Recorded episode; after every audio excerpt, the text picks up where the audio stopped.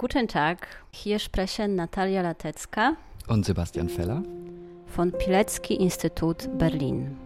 Hallo und herzlich willkommen zu unserer Podcast-Reihe mit dem Titel In den Archiven gefunden.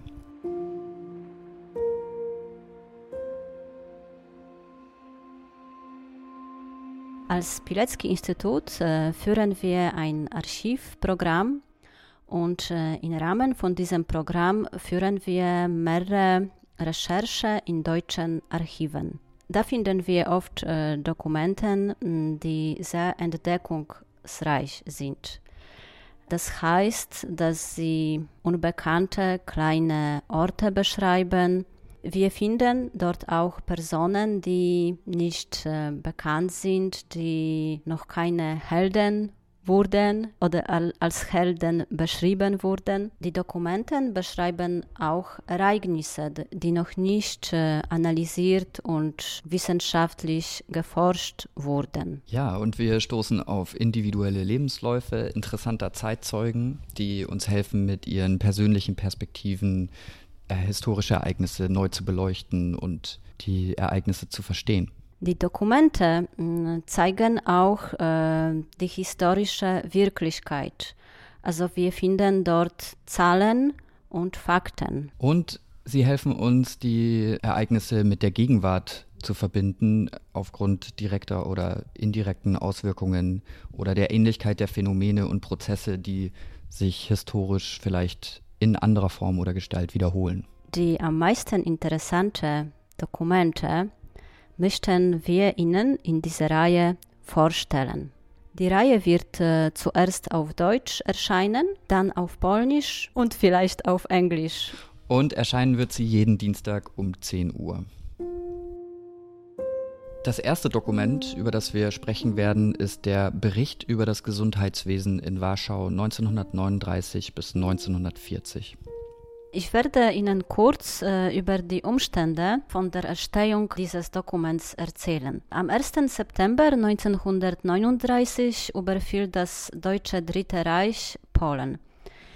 Warschau kapitulierte am 28. September. Es wurde ein Akt unterzeichnet, in dem die Verpflichtungen beider Seiten festgelegt wurden. Unter anderem musste das polnische Militär Warschau verlassen. Es erging ein Verbot politischer Parteien. Zwei Geiseln wurden benannt und Verwaltung und Handel mussten wieder in Betrieb genommen werden. Die deutsche Seite sollte den Bewohnern warme Mahlzeiten liefern und bei der Reaktivierung der Stadtwerke mithelfen.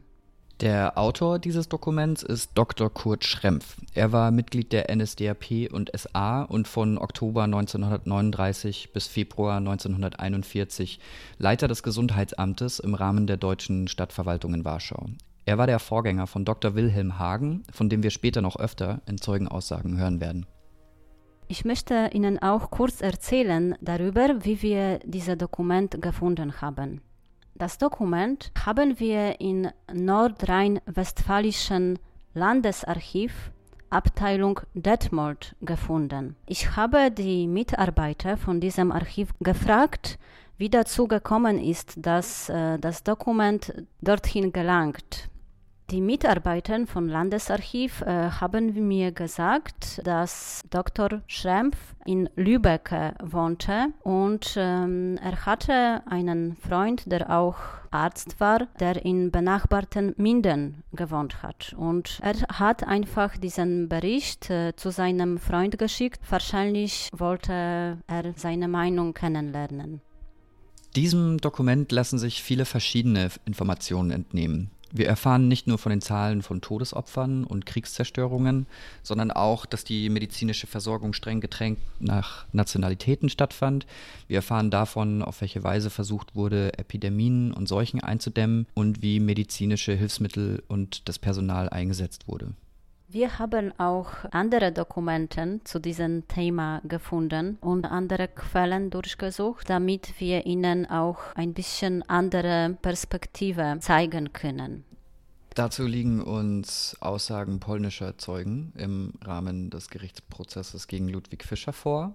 Ludwig Fischer war der Gouverneur des Distrikts Warschau während der gesamten Zeit der deutschen Besatzung. Der erste Zeuge ist äh, Mikołaj Łącki. Er war Leiter des polnischen Gesundheitswesens äh, während der Okkupationszeit. Weiter haben wir Aussagen von Jan Rutkiewicz, er war Arzt in der Sozialversicherungsanstalt in Warschau und Arzt im Spital St. Stanislaus für Infektionskrankheiten von 1940 bis 1941. Der nächste Zeuge ist Konrad Okolski, Direktor des Kindlein Jesu Spitals. Und Janina Mischjewitsch, Direktorin des Krankenhauses im Stadtteil Wola. Von Mikołaj Łącki haben wir auch einen großen Nachlass das haben wir, die Digitalisate von äh, diesem Nachlass haben wir von Staatlicher Archiv in Warschau bekommen. Des Weiteren beziehen wir uns auf das Buch von Tomasz Sarota, Alltag im okkupierten Warschau. Wir werden auch aus dem Bestand Ostdoc 13 Berichte über die Tätigkeit der deutschen Verwaltung in den annektierten und okkupierten Gebieten Polens auch des Baltikums und der Sowjetunion 1939-1945 vorlesen. Der Bestand befindet sich in Bundesarchiv Abteilung Bayreuth. Für einige begleitende Informationen haben wir Wikipedia zu Rate bezogen. Hauptfigur äh, von der Reihe äh, wird aber immer noch äh, das Bericht von Dr. Schrempf sein, also wenn äh, wir von dem Bericht sprechen oder aus dem Bericht vorlesen, meinen wir immer das Dokument von dem Autor Dr. Schrempf.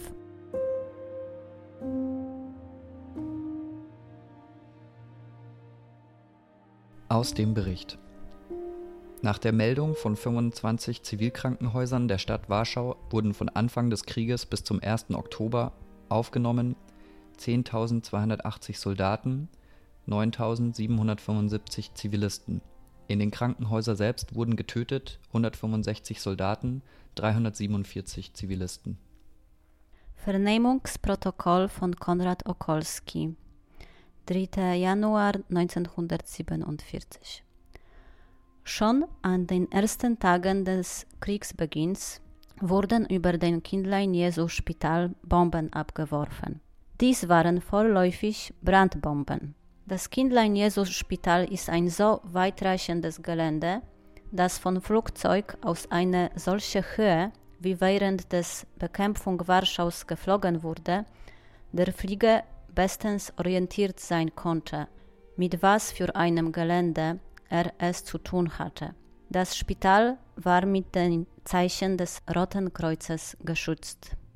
Vernehmungsprotokoll von Janina Mischewitsch, Direktorin des Krankenhauses im Stadtteil Wola, 3.6.1946. Während der Belagerung Warschaus 1939 warfen die Deutschen aus Tieffliegern Brandbomben auf das Krankenhaus. Aus dem Bericht. Nach der Schätzung der städtischen Reinigungsanstalt, die bei den Beerdigungen der in den Straßen Getöteten beteiligt war, dürfte die Zahl dieser auf 15.000 bis 16.000 belaufen, sodass mit einer Gesamtverlustzahl von 18.000 bis 19.000 zu rechnen ist. Und damit sind wir am Ende unserer ersten Folge angekommen. Die nächste Folge könnt ihr am kommenden Dienstag um 10 Uhr mit folgenden Themen hören. Wir werden über Institutionen, äh, die mit Gesundheitswesen zu tun haben, sprechen über die Trennung nach Nationalitäten, über die Anfänge des Ghettos und über Arbeitsverschickung sprechen. Bis dahin, tschüss. Auf Wiederhören.